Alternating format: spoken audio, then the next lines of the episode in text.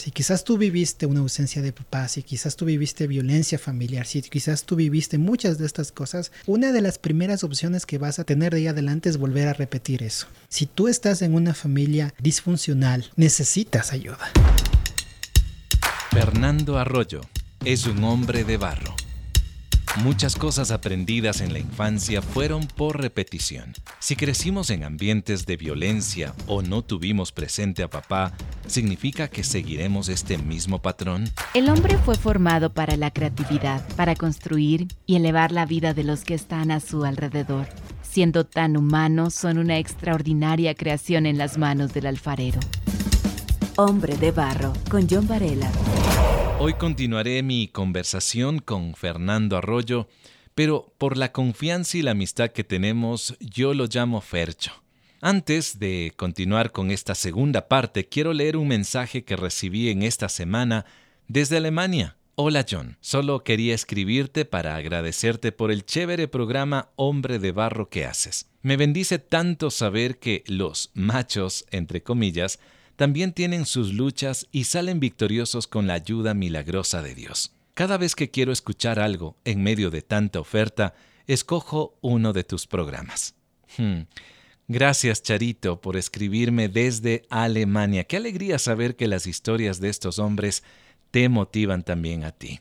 Quise empezar con este mensaje porque en realidad quiero invitar a quienes oyen muy a menudo este podcast para que también lo puedan compartir con sus amigos y familia que viven de pronto en otra ciudad o en otro país. Y bien, tengo ahora a Fercho Arroyo para continuar con esta segunda parte de la historia, de tu historia, Fercho, que la he llamado Yo seré tu padre. Para conocer el contexto de esta conversación, bueno, en primer lugar, te invito para que escuches la primera parte donde Fercho habla sobre su realidad de la ausencia física y emocional de su papá. Ahora bien, eh, Fercho, tu vida cobra otro sentido cuando entendiste que Dios sería tu Padre para siempre. Y en tu vida Dios envió personas muy puntuales que estuvieron cerca. Ya me lo dijiste en la primera parte de esta conversación. Ahora bien, durante esa época de adolescencia, ¿fuiste intencional para acercarte a aquellas personas que sabías que de pronto serían una especie de apoyo para ti? Sí, y, bueno, no solo acercarse, porque ponte, yo creo que también es el hecho de, rendirse a Dios, porque mm. imagínate, yo regularmente no soy de los adolescentes así eh, tan extrovertidos. Yo sé que hay algunos, muchos. es más, yo todavía me considero muy introvertido y muy, muy, tímido incluso. Cuando hablo con otras personas y me dicen, no, tú no eres así, tú al contrario, tú, tú quieres estar conversando y todo eso. Pero yo siempre me he considerado eh, así porque a veces uno quiere ser muy reservado. Entonces, quizás el buscar de uno mismo y decir, ah, voy a buscar a alguien para que me pueda hablar, creo que incluso eso Dios al conocer tu necesidad y al, que tú le digas al Señor tu necesidad, Él mismo se encarga de poner a personas que incluso vayan en contra de tu propia naturaleza reservada. Porque como te digo, yo nunca es que busqué, nunca dije, ah, ok, me hace falta conversar con alguien, no, sino que Dios se encargó de poner a las personas que incluso puedan ser parte de, de tu vida eh, como apuntando a tu carácter, a tu forma de ser.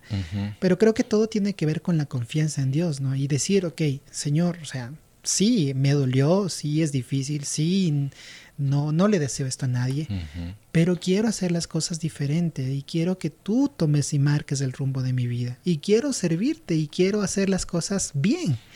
Y cuando tú haces eso, yo creo que Dios se encarga de incluso esas barreras que tú mismo te puedes poner, romperlas, porque él dice, ¿te hace qué te hace falta? Te hace falta una persona, eh, y digo, ¿no? Eh, que, tenga dinero, entonces tú te manda a alguien y, se encarga de pagarte algo. Yo recuerdo que unos amigos siempre nos llevaban a comer a comer, o sea, después del culto. Ah, a, toda la familia. No, o sea, a mí. a ti. O sea, entonces era como, yo no tengo dinero para comer, decía, no, tranquilo, yo te pago. Oh. Entonces era como que Dios mismo de, de esa, esa parte. Y cuando creo que le dejas actuar a Dios en, tu vida, le, le crees en la promesa, porque yo creo que esta promesa de que Dios es nuestro papá no es solamente, no es individual para mí en este caso, sino es algo que su palabra dice. Su palabra dice que aunque tu padre y tu madre te dejaren, Dios te recogerá. Entonces es una promesa para todos aquellos que están dispuestos a decirle, Señor, yo quiero que tú seas mi papá y yo quiero que mm. tú me ayudes a suplir ese vacío y esa necesidad con lo que tú tienes preparado para mi vida. Fercho, en la radio, en, algunas ocasiones, cuando hemos topado el tema de paternidad, la ausencia emocional de papá, nos escriben madres diciendo, pero ¿cómo hago que mi hijo tenga una figura de padre? ¿Dónde me puedo acercar? Soy madre soltera, me divorcié. ¿Cuál sería tu recomendación, tomando en cuenta esta experiencia que tú eh, la has vivido? Verás, yo creo que la primera recomendación es una que quizás no es tan popular. Y, bueno, y quizás si me escriben después podemos hablar, pero yo estoy en contra de una frase que suena muy bonito, pero que hace mucho daño. Y es esta famosa frase de que, de que una persona puede ser madre y padre a la mm. vez. Hombre de barro, con John Varela. Y sí, a veces nosotros podemos sentirlo, a veces lo podemos decir con mucho orgullo, pero sabes, esto no es verdad, ¿no? O sea, mm. no, no puede suplir la necesidad de una, de una persona. Mm este, que Dios la creó y la diseñó de esa manera, porque Dios fue el que diseñó el matrimonio, el que diseñó la familia. Entonces no puedes irte contra el diseño original de Dios simplemente por acomodarle a tus propias necesidades y tratar de decir, ah, entonces suplamos esto con esto. Entonces yo creo que una de las primeras cosas es darse cuenta que si tú estás en una familia eh, disfuncional o uniparental, necesitas ayuda. O sea, no puedes tú llegar con todo y decir, no, tranquilos, no necesito a nadie porque yo soy padre y madre a la vez. No. Creo que eso es el primer error que muchas veces se comete. Eh, como tú dices, hay muchas mamás que se sacan el aire trabajando para sus hijos, que tienen a veces uno, dos, tres trabajos, y para que sus hijos tengan estudios, para que sus hijos estén tranquilos, tengan lo básico que muchas veces no están ni siquiera en casa y que aparte de todo eso tienen la ausencia de la figura paterna. Mm. Entonces yo creo que ahí sí tenemos que pedir ayuda. Y, la mejor ayuda viene cuando uno se acerca a Dios y se acerca a personas a las cuales le puede decir directamente, porque eso también nos falta, ¿no? Directamente decir, necesito ayuda, necesito alguien que pueda hablar con mis hijos, necesito alguien que pueda tener esa figura paternal y pedirle al Señor que, nosotros, sobre todo los, adolescentes y los que están pasando eso, Dios pueda tocarles para que ellos puedan buscar esa, esa necesidad. Porque nada nace con obligación. Eso también a veces pasa porque es muy, o sea, llevarle al hijo a la iglesia y, ponerle ahí de, la, de, líder de jóvenes para decirle, oiga, deme aconsejando, este, no es natural. No, no, no es natural. Pero en cambio, cuando yo voy a la iglesia, oro por mi hijo, porque eso también, eh, marcando eso, ¿no? Una de las cosas que sí marcó mi vida es el hecho de que mi mamá siempre ha orado por nosotros, mm. siempre. Siempre. Yo recuerdo incluso que muchas veces eh, yo me levanté en las madrugadas en mi casa que no era una casa grande, era más bien una casa chiquita. Y recuerdo haberle visto un par de veces a mi mami de mm. rodillas orando por, por nosotros. y eso realmente marcó muy, mucho, mucho mi corazón. Seguro. Porque quizás ella no estaba, porque salía temprano a trabajar, regresaba de noche a veces cansada. Pero el hecho de que su oración eh, esté fortaleciendo y esté cuidando la vida mm. de sus hijos fue justamente la respuesta que Dios puso en mí para acercarme a otras cosas y para poner a otras personas que puedan llenar ese vacío. Así que tanto mamá como papá, si hace falta la ausencia, si, hay la ausencia de una de las figuras, una de las cosas creo que como padres tenemos que buscarle a Dios y clamar por nuestros hijos de una manera muy real. No, no cuando estén mal, porque esa es también una, una tristeza, ¿no? Cuando ya mi hijo está en los malos pasos, en la rebeldía y todo eso, ahí sí como que, claro, ahora sí voy a orar. Mm. Pero yo recuerdo que en ese tiempo no es que nosotros estábamos haciendo nada malo. Y es más, en ese tiempo yo estaba en la iglesia. Pero mi mamá nunca dejó de orar y hasta ahora ella siempre me recuerda que sigue orando por nosotros, por mi matrimonio. Y creo que esa es la labor de nosotros como papás, ¿no? Poner delante de Dios en oración y, y bueno, y darse por completo por nuestros hijos. Qué fantástico. Y, creo que ahí Dios comienza a hacer las cosas. Solamente tenemos que confiar y saber que, Dios puede hacerlo. Y, y, podría yo añadir, si tú vives esta realidad como mamá o papá de pronto y no hay esa figura paterna dentro de casita, Yo recuerdo eh, cuando mi hijo era pequeño, a él le gustaba, le gusta jugar fútbol, y llegó un nuevo niño a la escuela. Y ahí yo me enteré que eh, el papá vivía en otro país, la mamá se regresó, tenía dos hijos. Y sabes que conforme nos hicimos un poquito más amigos, una familia con la otra, ella una vez se acercó, verás, y me dijo, John, yo quiero que eh, seas la figura de, de, un papá para mi hijo. Y yo me quedé como un poco helado, nadie me había pedido eso. Y creo que podemos hacer eso. hay, hay madres que pueden acercarse a un líder o tal vez al, al amigo de confianza que sabes que tiene el amor de Dios y que tal vez puede tener un par de horas a la semana o media hora para jugar con él y esa es una manera también de darle ese espacio a este niño donde pueda tener una figura masculina, una figura que le pueda también sanar de alguna manera poco a poco el corazón. Fercho lo decía en un principio, eh, en la infancia nosotros aprendemos por repetición, ¿verdad? Ahora bien, cuando una persona crece o vive en un sistema de violencia, podría repetir este mismo patrón. ¿Qué hacer para que este ciclo no continúe, no progrese, que se rompa prácticamente? Yo creo que, las cosas que vivimos eh, nos dan dos alternativas. Eh, la una alternativa es repetir muchos de esos mm. patrones, de, de, volver otra vez a, hacer lo mismo. Y, y, claro, muchas veces es muy doloroso. La Biblia dice que cuando uno se aparta de él, a veces hay maldición hasta la tercera y cuarta generación. Y cuando yo estaba estudiando esta parte, eh, muchas veces decimos, pero ¿por qué Dios es, tan, tan, tan malo, tan tajante en esto? Y sabes que no es tanto Dios, sino es, es justamente, somos nosotros. Porque cuando nosotros no aprendemos a vivir una vida conforme a la que Dios nos manda, vamos inconscientemente a repetir patrones. O sea, eso es algo que, que, psicológicamente tú puedes ver, ¿no? Por eso los psicólogos siempre hacen una, un análisis de, de, tu pasado para saber qué es lo que te está pasando y todo lo demás. ¿Por qué? Porque regularmente lo más fácil para nosotros es repetir patrones. Entonces, si quizás tú viviste una ausencia de papá, si quizás tú viviste violencia familiar, si quizás tú viviste muchas de estas cosas, una de las primeras opciones que vas a tener de ahí adelante es volver a repetir eso. Y si tú vuelves a repetir, quizás tus hijos lo vuelvan a repetir. Seguro. Y así sucesivamente.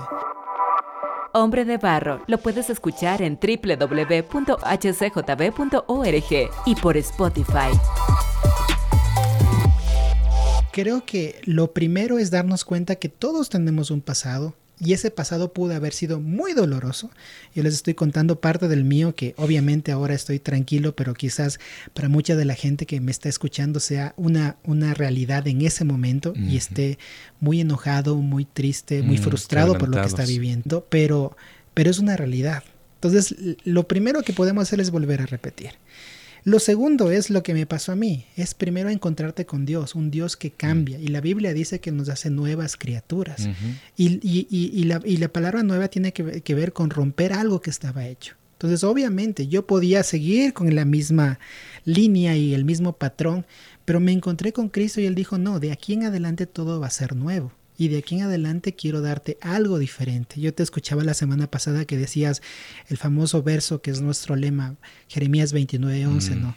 Porque yo este, quiero eh, darte un futuro y una esperanza. ¿sí? Entonces, yo creo que lo que Dios quiere hacer es, con, nosotros es eso. Es decir, ok, mira, el, tu pasado fue así. Tienes la oportunidad de hoy decir, Señor, yo quiero que, que las cosas sean nuevas en mi vida. Eh, las cosas, las relaciones que quizás pude tener con mi papá, con mi mamá, quizás de la violencia que viví, quizás la ausencia que viví con ellas, quiero, Señor, hasta aquí ponerle un freno y de aquí en adelante quiero hacer todas nuevas las cosas. Y sabes que eso nosotros hemos orado con mi esposa y le hemos dicho, este, no, no somos padres perfectos, obviamente no hay, pero sí queremos eh, pedirle al Señor que no se vuelvan a repetir los patrones que quizás vivimos en nuestras familias y que queremos que Él nos ayude a ser diferentes. ¿Y cómo se hace eso? Pues creo que ahí sí también es la parte de la, del hábito, ¿no? Y de, y de buscar hacer cosas diferentes que a nosotros nos hubiera gustado hacer. Y mm. creo que ahí está también el, el, desafío, ¿no? ¿Qué te hubiera gustado a ti como papá mm. que haga tu papá o tu mamá contigo? A veces uno dice, no, es que mi papá nunca me fue a dejar el colegio. Ok, entonces hazlo tú con tus hijos. Es momento de comenzar. O mi papá nunca oró por, conmigo. Ok, es tiempo de orar. O mi papá nunca me llevó, no sé, a unos juegos electrónicos, nunca me llevó a la playa, nunca me llevó de viaje, nunca me hizo comida. O sea, nunca, nunca me llevó a una piscina, nunca me enseñó a hacer bicicleta. O sea, todos esos nunca y todas esas ausencias y esas, esos vacíos que tuvimos de, nuestra, de nuestro pasado, podemos llegar a un punto de decir, ok, si mm. esto no hicieron conmigo, es una muy buena oportunidad para yo hacer esto con mis hijos. Y cuando tú lo pones como una prioridad en tu vida, vas a ver cómo Dios, por medio de lo que tú haces con tus hijos, va también sanando tu corazón. Seguro. Hay algo que en estos días escuchaba John Maxwell. Él, él aplicaba el hazlo ahora. Y él decía, no como una forma mágica, sino que él mencionaba, ¿por qué no repites 50 veces hazlo ahora? En la mañana y en la noche.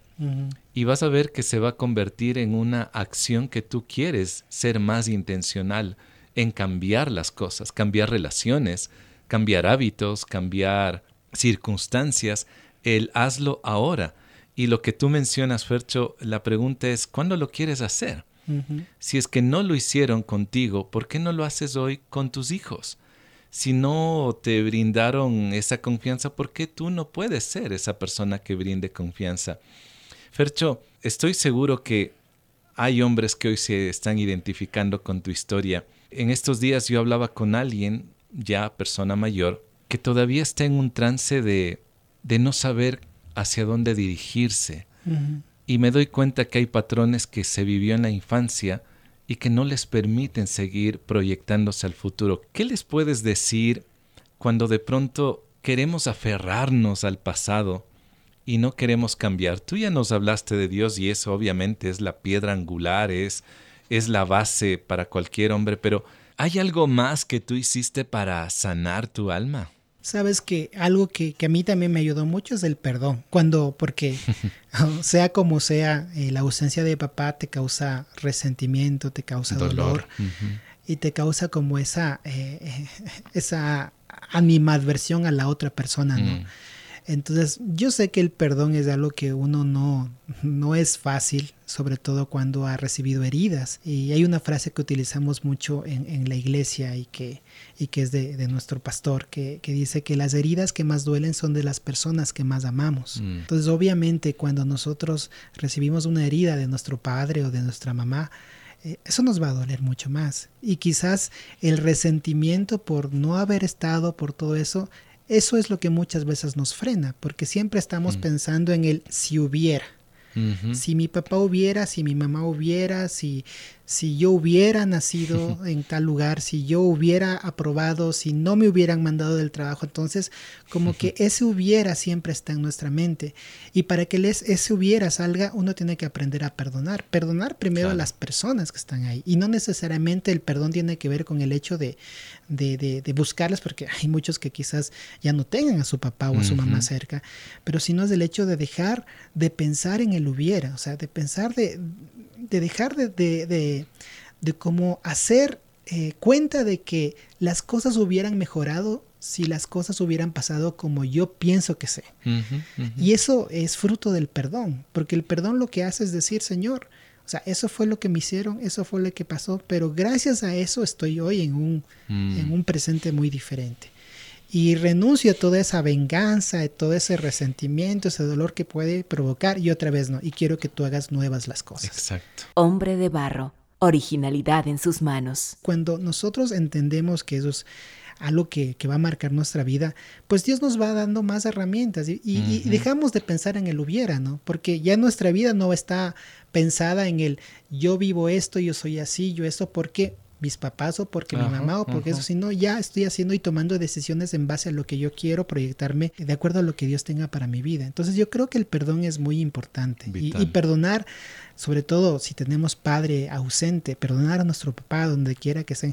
Miren, yo, yo, yo tuve un proceso, eso puede ser un, un tema para otro, otro podcast, hablar del perdón, porque yo tuve que perdonarle a mi papá mm. y incluso mirar eh, fue una decisión bien fuerte.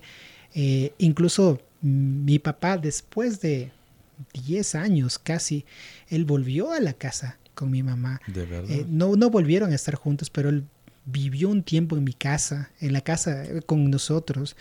Eh, y después yo ya me casé y él estuvo en la casa con mis hermanos con muchos desafíos.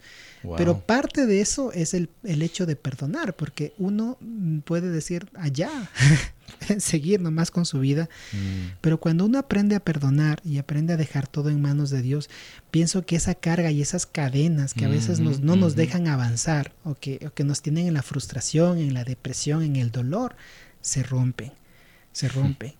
Y, y, creo que es un muy, muy buen tiempo para que si tú que estás escuchando quizás tienes o has vivido esta ausencia de papá, puedes decirle, te perdono papá, sí, no estuviste conmigo, no, no estuviste ahí, pero no quiero seguir con esta carga. Al contrario, quiero que desde hoy las cosas sean nuevas y quiero aferrarme a las promesas que Dios tiene de aquí para adelante. Porque quizás si esta herida eh, tú la tienes y ya eres grande, pues ahora tienes hijos, tienes sobrinos y no tienes hijos. Y, tienes personas que te están mirando. Como tú decías, nosotros podemos ser esos agentes de cambio para muchos chicos, muchos niños que se sienten así. Quizás tú puedes ser esa persona que, como a mí, apareció en un momento de mi vida y que Dios la utilizó como para esa figura paterna. Y para eso uno siempre solamente tiene que estar dispuesto a obedecerle y a escuchar lo que Dios quiere decir. Qué desafiante, Fercho. Si de pronto no está tu papá ya físicamente hablando, tal vez murió, hay una recomendación que lo leí en algún momento, escribir una carta, expresarle lo que había en tu corazón o hay en tu corazón y también dejarle libre, a pesar de que pueda estar ausente o ya no esté presente físicamente, todavía lo tenemos aquí, en, clavado en nuestro pecho, por así decirlo, y podemos escribir y literalmente y dejarle libre. Fercho, te agradezco por esta conversación. Si alguien quiere contactarte, ¿hay alguna red social o cuál es el medio más cercano para hacerlo? Bueno, pueden seguirme en mi cuenta de Instagram, ahí estoy como Fercho Arroyo B, ahí pueden dejarme cualquier comentario, cualquier cosa y si necesitan quizás hablar de este tema o en sus reuniones, yo puedo mm. compartir mi historia porque es bueno también, también poder este, escuchar de otros, ¿no? Porque siempre eso nos inspira y creo que, que por ejemplo, Hombre de Barro es, es eso, nos inspira a decir, oh, yo mm. también estoy pasando por esa situación diferente y quizás alguna persona quiere escuchar, entonces pueden compartir el podcast, pero si quieren algún día que podamos hablar y, me invitan a sus, a sus reuniones, pues con mucho gusto estamos ahí para compartir y para quizás ser de, luz para algunas personas que estén pasando por esta situación. Así que ahí en el Instagram, Fercho Arroyo B, ahí me dejan un mensajito y estoy ahí dispuesto también a contestarles y a escucharles. Gracias, Fercho. Como hombres podemos seguir avanzando, podemos contar nuestra historia sin angustia o rencor. Si tu padre te falló, no hagas lo mismo. Si papá no estuvo cuando más te hacía falta, ¿de qué sirve repetir esa conducta con los tuyos? Acude, urgentemente acude a Dios, quien es tu Padre perfecto, que hace todas las cosas nuevas. Este episodio se titula Yo seré tu padre, segunda parte, y es el número 70 del podcast Hombre de Barro. Me siento muy animado cuando me escribes y sobre todo cuando compartes estas historias con otras personas. Hombre de Barro lo encuentras en nuestra web hcjb.org. También estamos en Spotify, SoundCloud y Apple Music. Soy John Varela y me encuentras en Facebook e Instagram. Me animaría mucho saber qué está haciendo este podcast, estas historias en tu vida y desde dónde tú escuchas este audio especializado. La próxima semana tendré a otro hombre de barro. Hasta pronto. Hombre de barro con John Varela. Hombre de barro es una producción de HCJB.